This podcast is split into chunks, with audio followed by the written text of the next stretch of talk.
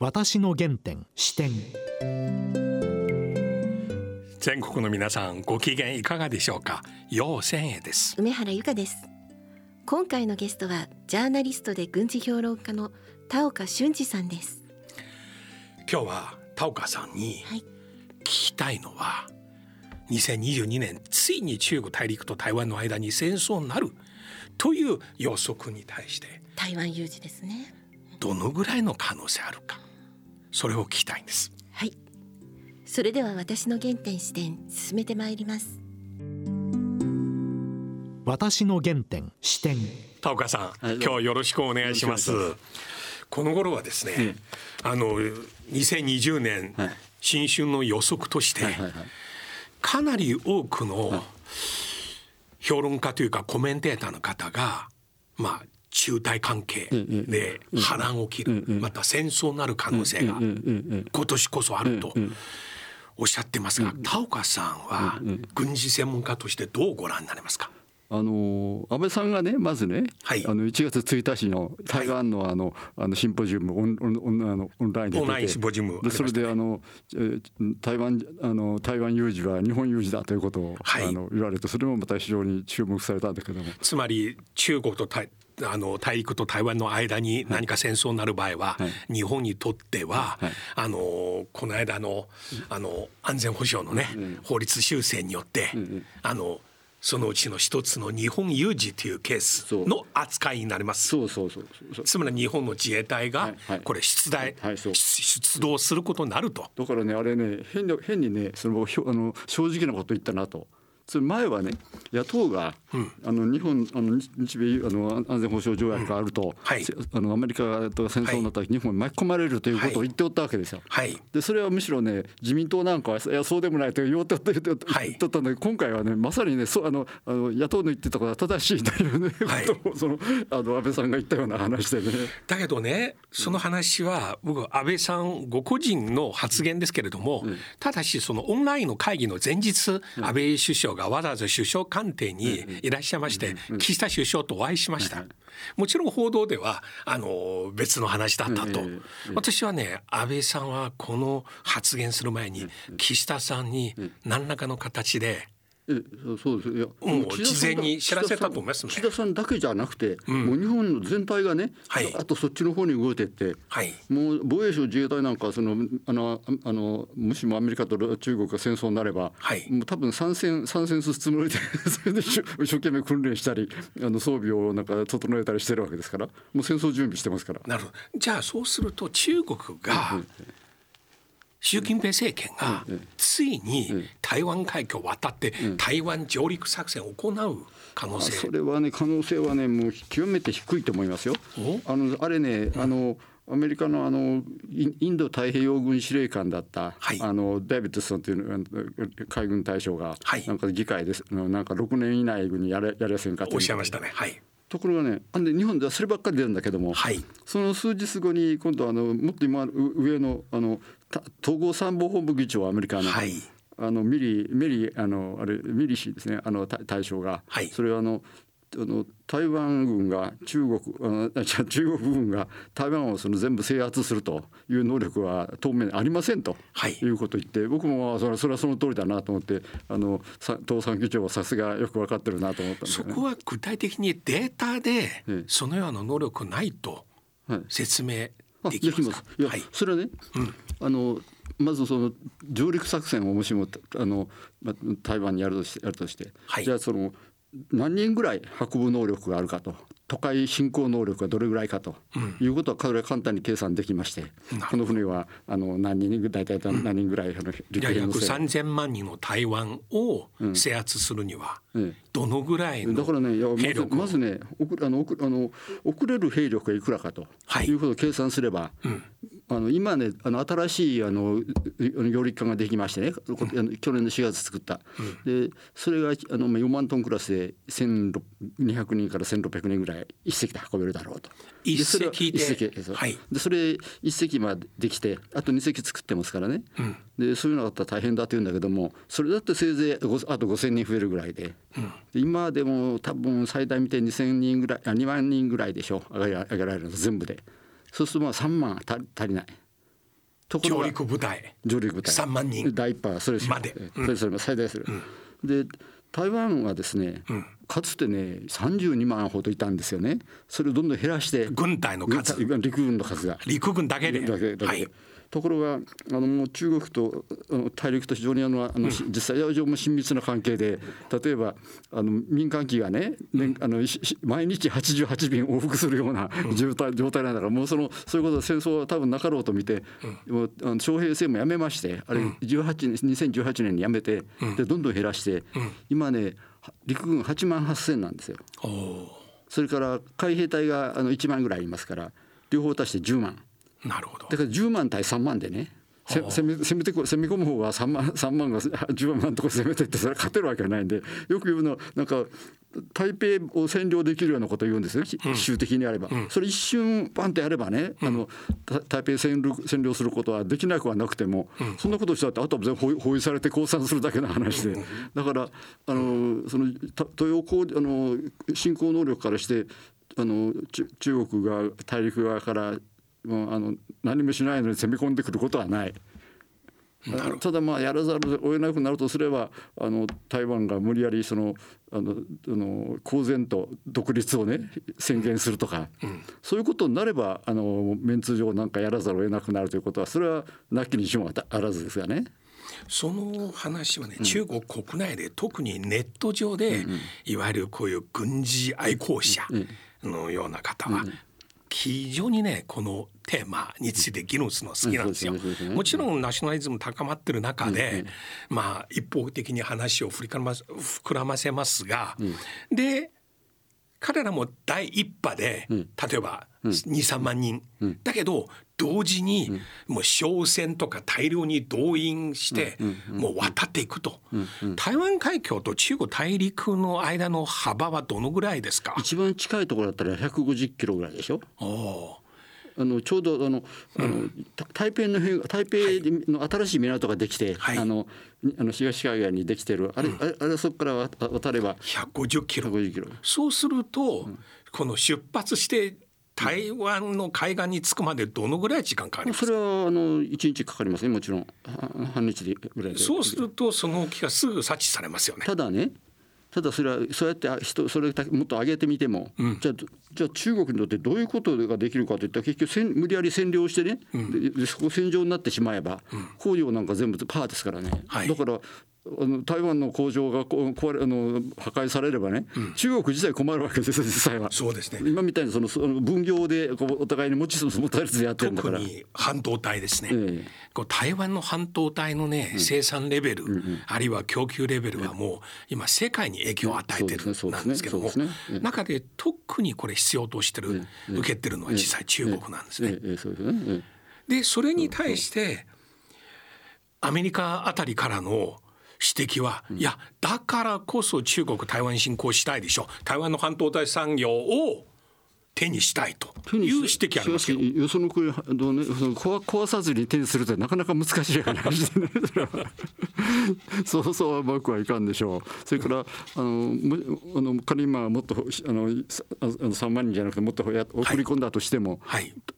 台湾の中でその、まあ、ただあの多分ゲリラ行動なんか起きれば、はい。はい。そうするとねあれ10倍ぐらいいるんですよね。はい台湾の台湾人が1万人が、あのあのテロとか、うん。レジスタンスをやっとれば、まあ、中国がそれに対して10万 ,10 万人ぐらい振り込まれためだということでだからあのどう見たってそれはそそあのどういうかな採算の取れる話じゃない。だからた台湾が台湾の側からアメリカにそそのかされてなんかあのあの独立を公然と独立ということにを言い出せば、は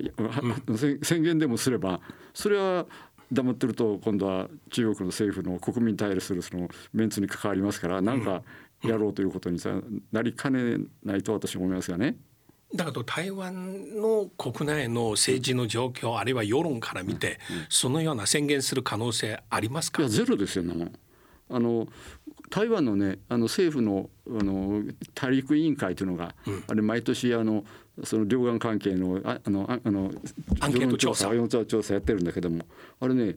驚くほどね独立したい人少なくて、ね、5%しかいないんですよね。ほとんどは現状維持。で統一が1%で、だから 5%, それも5%もう両方ともねとにかく跳ね上がりだけなこと言ってるんで、あとのあの90 89.6%だったかな、はい、それぐらいが現状維持なんですよ。だから首ボールみたいですね。ねだからねあのあれもあの蔡英文さんなんか本来はまあ独立派なんでしょうけども、はいはい、それでもね今年の10月1日の総重説のあの挨拶の中で、はい、我々が目指しているのはあの現状維持なんだということを言ってましてね、うん、それならねあの中国大陸の方も実際はそうで。あのバイデン氏と習習近平氏のあの 3, 3時間半のあの 会談電話会談ありましたね。あれでもねあのバイデン氏の方はあの一方的なその現状変更はまずい困るということを言って、はい、ところが習近平氏はねあのああいうふうにこうあのあの独立をあのあの煽っとるのがいてけしからんと言って、しかしでだからねあのそうなんかそういう状態になった場合にはレッドラインでそう一一一線をもしも超えた場合には、はい、あのななんか措置を取らざるを得なくなるんだと言ってる、はい、あれはねだから間接和法でね、はい、そう今のままだったら何もしませんよという、うん、なんかそれがこれがこれ以上もっとひどひどくするんならあのなんかやらざるを得なくなる、ね、だからあれもねだから実際はどあの現状維持をむしろ習近平氏も言ってるしそれからバイデン氏もそう言ってるわけしそれから 蔡英文先生もそう言ってるんだから、うん、じゃあ独立独立もあの独立でもなければ統一でもない今の曖昧な状況これはずっと続くと見た方が普通だと思いますね。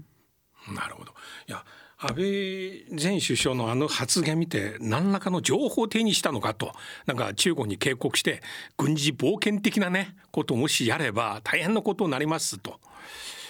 だけど今の高さんの話聞きますと実際アメリカも中国大陸の方も北京の方もね台北の方どちらもそういう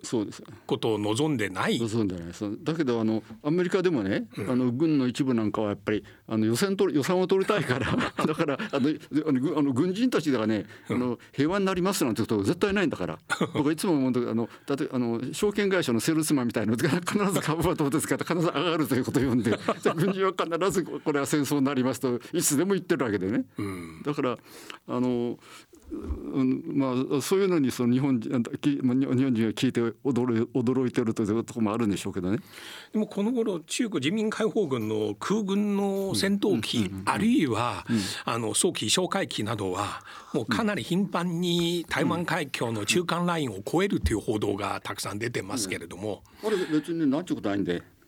あのあのあのあの防空識別圏ね、はい、あれは別に領空領空でも何でもないんでただそこを越えてきたのがいればあのちゃんと見とけよというレーダーサイトに対するねあの指示来期に過ぎないんで、うん、だから例えば例えば朝鮮半島の場合ね、はい、みなあの韓国はあのあのアディズ防衛識別圏ね、はい、あれはね平壌の上にあるわけです。はいだから中あのだからだってそこまで近いわけだからそこにいたらそこにいるそこにおるのを見とけよとそれ以上遠くなら見なくていいからねというわけだから。その陸続きの国だったら当然国境のそこで見たってしょうがないんではるかに国境の向こう200メ200キロとか100キロ200キロ向こう、うん、それはあの冷戦時代のヨーロッパでもそうでした。そうすると朝鮮人民軍の普段の訓練 全部韓国から見ればもう航空識別圏内に突入したと。ね、あの一方的お互いに一方的にねただただ引いてるだけの話だから別に大した話じゃないんですよ。でも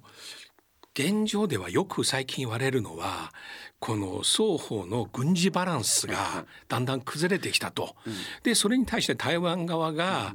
アメリカからこの台湾が持ってる F16 戦闘機のバージョンアップっていうか改造を行いまして。でもう60何機もう台湾にもう集めたと。この去年蔡英文さんが。66機には今度新しくまた売りますという売りますね。それからあの旧式のが残ってるのやっぱりあの F16 改造して。それは140機ほどあのこれもあの来年ぐらいまでに改造しましょう。台湾が F16 新型つまり新型 F16 ね。F16B が世界一番多いと。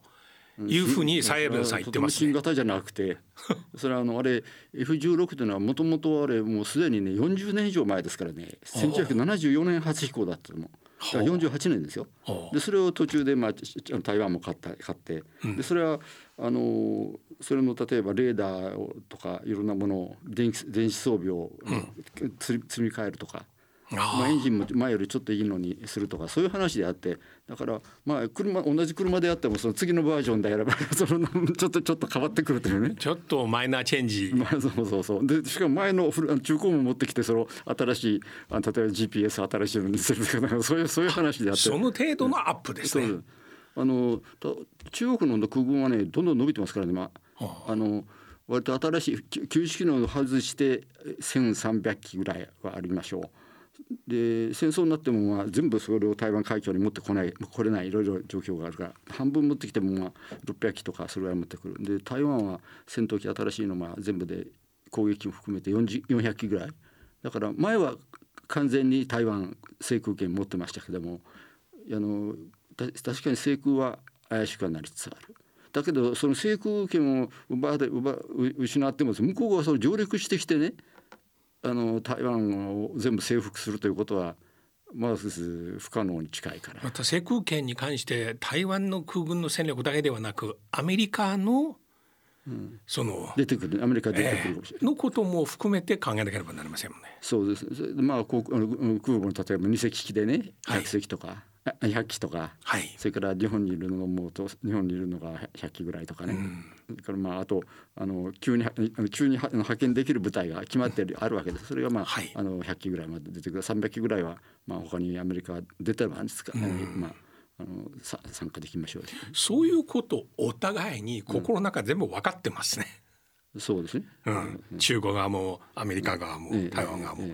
ちなみにこの台湾の先ほどおっしゃったこのバージョンアップした改造した、あの F16V、うんあの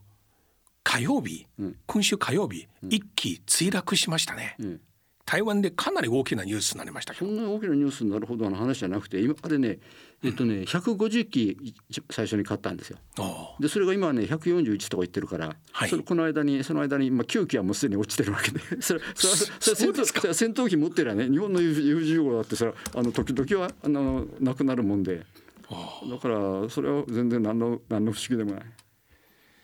え日本はその F16 持ってね F15 ですね。日本はももっともっと F15 い。いやつ F16 は持ってない。えもあのえ F16 はむしろあの廉価版安いんですよ。値段半分なんだから。あ16は15より安い、ええで15はねもうちょっと大型すぎるぐらいの戦闘機でねせあの30何トンあって F16 はその半分ぐらい13トンとかそれぐらいだからそあの爆弾の搭載能力なんかもぐっと低い。それはアメリカが台湾にそれを売ったのは、はい。F15 を売らずにそれを売ったのはなぜでしょいうやあの頃ほとんどの国はあの F16 で吸ったの。はかあ日本だけ？日本とサウジアラビアぐらいだもん。あんなあんな高い飛行機買えるのは。だからまあ他の国は全部 F16、まあ、安いのを売って売ってたんで。日本も最近報道で F15 持ってる F15 の改造。あそうですそうです。やってますやってます。契約。やっぱあれもやっぱ古くなってきたからそれは当然できればできるできるだけその全子全子装備を変えると。もう本当にそそういうところの能力はねもう別の飛行機になったようなもんだというぐらいあのあの F16 の新しいのを変えてますがね。なるほど。まあいずれにしてもそもそも現在中国大陸と台湾の経済貿易関係あるいは台湾海峡は日本にとって、ええ。こういった状況から見て果たして近いうちに戦争起きる可能性どの程度あるんでしょうか？あの中国人っていうのはのどどどどちら側もやっぱり非常に現実的な人人たちだから、実際はあのあの台台湾にとってはあれ輸輸出相手として44%ぐらい大陸ですからね。輸出の4割以上がええ。対大陸、大それはい。それがなくなったら大変で。はいでね、日本だってに同じようなものでね、あの日本のあの対中輸出は日本あの日本の全部の輸出の22パ22.4%ぐらいで、うん。だけどその他にねあの香港がありますから香港が5%で 27. 何あ合計。で合計。であのアメリカに対しては18.4%だからあアメアメリカよりもはるかに 5, 割5割ぐらい中国の方があのあのカスタマーとしてなるほど。あの大大きい、でそれがなくなってる人と大変だしそれからね日本の輸入のね、あのにまた25%ぐらいが中国なんですよ。でそれは中国から来るものがやっぱりいろいろこそれが部品であったり材料であったり、それそれから他の例えば医療と医療とか食料の消費商品であったりするんだ、そういう場合戦争ならもちろん海運が止まりますから、全部あの何も買えなくなるしそれから日本の企業が向こうに出てるのは全部あれ適正適正資産だから接収されますからね。あ戦争状態になる。戦争状態になる。敵国になると、ね、帝国のはい。帝国の資産さの、まあだって終わったら返すといういう場合もあるけども大多数はそんなこと今しないわけで。そうするとね日本にとっては大変な損害であの多分大企業がどんどんどんどん倒産してで必要者がどっと出ると。だからどれだからねそのそれがどれぐらいのあのあれになるか分かんない。そのそのこの何パーセント失うかは分かるけどもそれが今度連鎖的にどんどんどんどん例えば必要者がたくさん出ればまた例えばその人は旅行旅行にも行かなくなるとかね車が日本でもな中でも車が売れなくなるとかもいろいろあってあの次から次にそれがこう連鎖的にあの広がってきますから。だからこれは戦争になったら本当にまず経済も大変。それからねあの安倍さんが言った通りであのつまり台湾有事があってそうするとアメリカがあの日本の基地から、うんあの出撃するとはい。いうことには多分なるわけで、はい。だからそうすると中国としては当然その出撃基地を叩くのはこれはもう別に国際法上も当然の話で、だから例えば嘉手納を嘉手納とかね、それから横須賀佐世保とか、まあ、岩国とか、み三沢とか、まあ、そういったところは当然あのミサイル撃ってくるでしょ。だからでそれひょひょっとしたらそれだけじゃなくて米軍のだけじゃなくて例えば日本も参戦してるわけだからその時は、だから例えばあの防衛省とかね、それから首相官邸とかね、そういう日本のその中央司令部みたいなとこもね当然それはミサイル撃ってくるというふうに思わざるを得ない。ただねあのあのか通常弾頭火薬の弾頭のミサイルの、ね、効果って実はあんまり大きくないんですよ。うん。あのドイツが第二次大戦末期に V2 号というのを作ってはい。であれは320キロほど飛んで爆弾は1トン爆弾でしたから今もと同じ同じぐらいのもんですば爆弾の効果。は。でそれがねあのロンドンに1100発ぐらい落ちてで死ん。でる死んでる人見たらまあ結局ね一発あたり5人とかねせいぜい。その辺のもんなんですよ。だからもう大変あの核だと大変だけども、あのあのあのあれだとまああのか化学やあのかあの化学兵器を使わずに通常の爆薬通常の爆弾である限りはあんまり大したことない。なるほど。多分100発例えば500発撃ってきたとして、500発撃ってきて2000人2500人せいぜい、そまあ。そんな状況の中でも日中間はこの頃また良い動き、はい。うんもう出てます。あの、日本の岸防衛大臣と中国の国防部長、はいはい。この間、はい。ホットライン使って電話会談しましたね。で双方が合意して、はい。急いでその緊急ハプニング防止のホットラインを設置すると。あれも前から決まってね。ずーっともうあの十何年前安倍さん安倍さんと安倍さんとしあの習近平さんとの時に決まったん安で倍さんと胡錦涛さんの頃。あそうだそうそう、ね。その前もその前も。あの頃からずーっとホットライン作ると。ええ。だけどもなんかあのお互いになんかあのいろいろことあってなかなか延期されましたね国内でいろんなことがあってあの両方ともその軍はそんなことしたくないのかもしれない。えあれは一体どのようなものですか仕組みとして冷戦時代米ソ間もああいうものありましたありましたありました。はい。例えばね、うん。例えばあ例えば衝突したとするじゃないですか。はい。おお互いこう競り合っとって、はいお互いに。その場合にもそのあのほっとけば本当にまたこれ戦争かという時にね、はい。あのおいぶつかったじゃないかどうなんだって言ったらいやすみませんという話になればねこっちは、はい。ここちらそういうその戦争をする気はないんだとかいうことになればね、はい。それはせあの戦争を避けられる可能性はありますよ。いろいろ。例えばそこの,、あのある島の周辺で双方の船が接近してぶつかった場合、そこは本当にその艦長の判断、うんそうそうそれとも双方の最高指導部の意思、ということを艦長艦長の判断より艦長のミスね。ミスた艦長のミスか。操縦ミス。操縦ミスでぶつかることはもうそれよくあるわけで。あの冷戦中ね、アメリカの軍艦とソ連の軍艦ね時々ぶつかっとったんですよ。あそうでですお互いに嫌がらせをしてねあのこ航空母艦がその,、はい。あの飛行機をさ着着艦させようとしてねまっすぐ走ってるとこ目の前をね、はい。今度ソ連の駆逐艦が横切ってね こうこう舵じ返させるとかそうそのことやってるうちにね、ええ。ぶつかったとかってよくありましたよ。日本海でもありましたよ。なるほど。そういう時こういうホットラインが役に立ちますよね。だから双方の上層部じゃ我々知りませんと。そうそうそう これ下のやつがやったと。下の下のやつが相関ミスしてどうもすみませんっていうね。なるほど。それ結構重要ですよ。重要ですよそれは、うん。それが設置することをお互いにずっとすでに合意したと。えええだからあと何を待つのかとよくわかりませんよね。えだからまず一番最初の最後の具体具体的なところでね、ええ。じゃあ何番に電話したらいいんだとね。その相手の名前誰なんだとかね、まあ、そういうことをやっぱり決めとかないといけないんでしょうね。このホットラインはある区域地域海域に限定ですか？それとも日中間全体？全体でしょう多分。全体あのアメリカとソ連あのソ連がいた頃ねアメリカとソ連がやっぱりあのなるほど。海上衝突防止の協定を結んだ。それはもうぜ全体。でしかも海空。空に海上と空中もええそうですね。空についてはまたちょっと違ったことがありますからね。あの領空領海は通っていいわけですよ、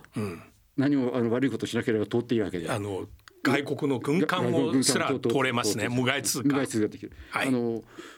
あの空はね無害通行を領空は認めてないです。領空侵犯になり領空ます侵犯です。うん。だからそういうふうにちょちょっと違いますけどね。なるほどで船の場合だったら止めてねお互いにいろいろこういい言い合いもできるけども飛行機の場合はあんなことなできない。からね。いやあと別の話ですけどこの頃北朝鮮の超超音速ミサイルマッハ10のスピードで最新のもの。これに対してどうしかしね今まででもね、あの弾道ミサイルね、はい。相当なスピード出ましたからね。別にそのスピードが大変だって驚くようなことはないです。大した躍進した感じではない。だって北朝鮮から撃て日本に撃てばね、うん。5分とか7分とかで飛んでくるんだから。もともとだからスピードに関してはです。むしろ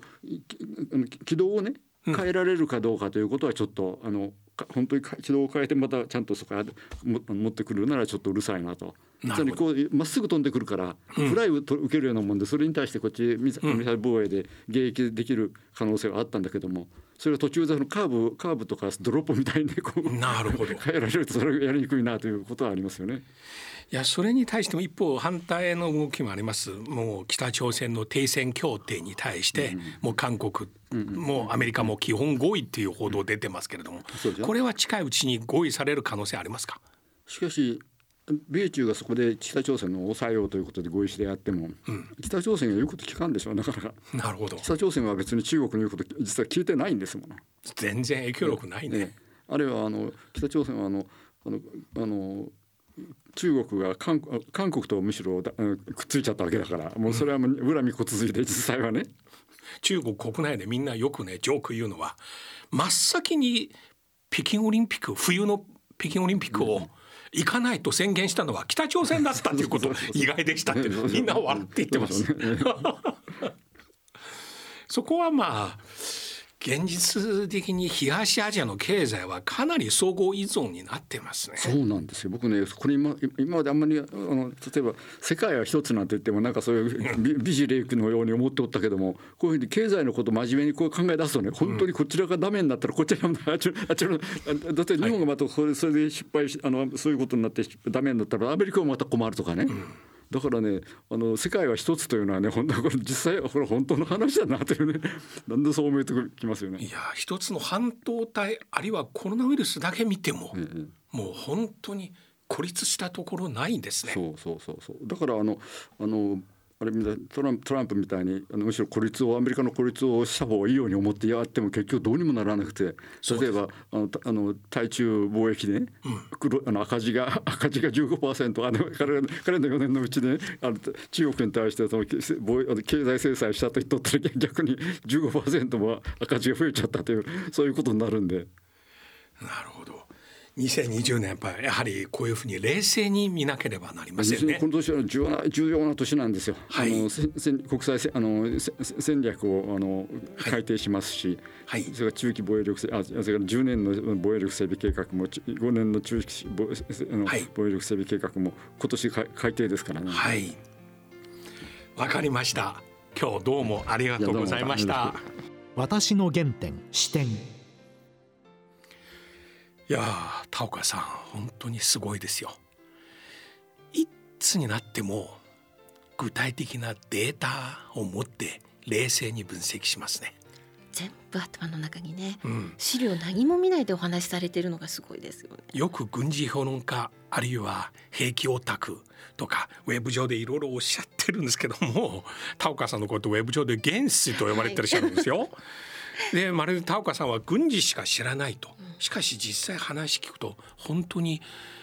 グローバル経済の総合依存輸出輸入などの全体の戦略の